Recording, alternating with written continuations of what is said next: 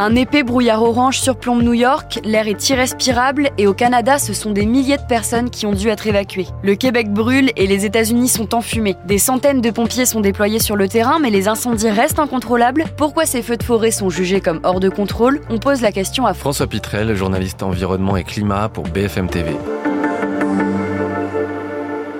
Alors au Québec, il y a à peu près 150 feux qui sont déclarés sur le territoire plus de la moitié est déclarée comme hors de contrôle. Et sur l'ensemble du Canada, c'est près de 400 feux de forêt, dont plus de 250 sont hors de contrôle. Donc euh, les pompiers euh, ont déclaré qu'ils ne pouvaient pas faire face à tout. Ils sont obligés de prioriser leurs moyens sur les endroits où il y a des populations pour éviter que des villages ou des villes soient détruites. Comment se fait-il que ce soit l'une des saisons des incendies les plus précoces qu'on ait jamais enregistrées? Oui, les chiffres sont impressionnants. Hein. Près de 2000 feux qui ont été déclarés depuis le début de l'année. C'est 8 euh, fois plus de surface incendiée qu'en moyenne sur les 30 dernières années. Et le printemps, euh, c'est le moment de l'année le plus propice au Canada pour les feux de forêt parce qu'il y a plus de vent. Donc euh, s'il a fait chaud et sec dans les dernières semaines, et eh ben, s'il y a une petite étincelle, forcément, le vent va propulser ces étincelles un peu partout et conduire à des incendies comme on les voit en ce moment. Alors en plus, c'est une région du monde qui se réchauffe plus que la moyenne mondiale. On parle du réchauffement climatique. En ce moment, on aurait à peu près 1,2 degré de réchauffement par rapport à l'ère pré-industrielle. Mais au Canada, dans toutes les zones arctiques, on est à plus de 2 degrés, voire 3 degrés au Groenland en moyenne. Donc c'est des endroits où en plus le réchauffement climatique est encore plus présent et toutes les conditions pour des incendies vont continuer de se développer dans les années à venir. On estime qu'il y aura 50% de plus de feux incontrôlés d'ici la fin du siècle d'après des études de l'ONU. Et pourquoi les pompiers n'arrivent pas à contrôler les feux?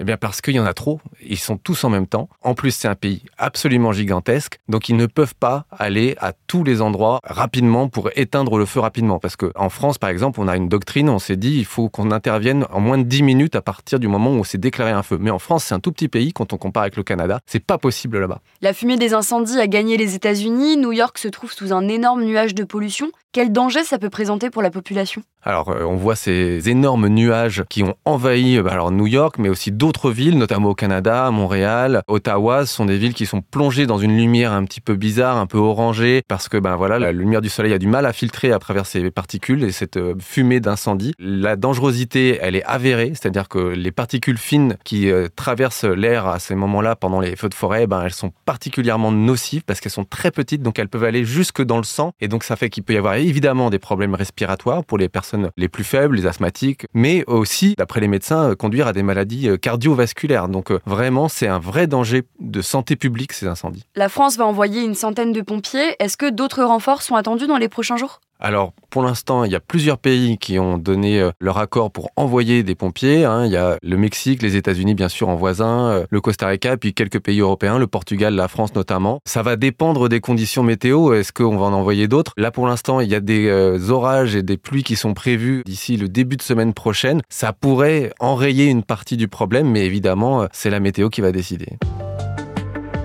Merci d'avoir écouté ce nouvel épisode de la Question Info. Tous les jours, une nouvelle question et de nouvelles réponses. Vous pouvez retrouver ce podcast sur toutes les plateformes d'écoute, sur le site et l'application BFM TV. À bientôt.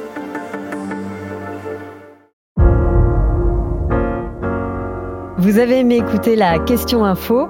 Alors découvrez le titre à la une, le nouveau podcast quotidien de BFM TV. Les grands récits de l'actualité, des témoignages intimes, c'est tous les soirs sur vos plateformes préférées. Bientôt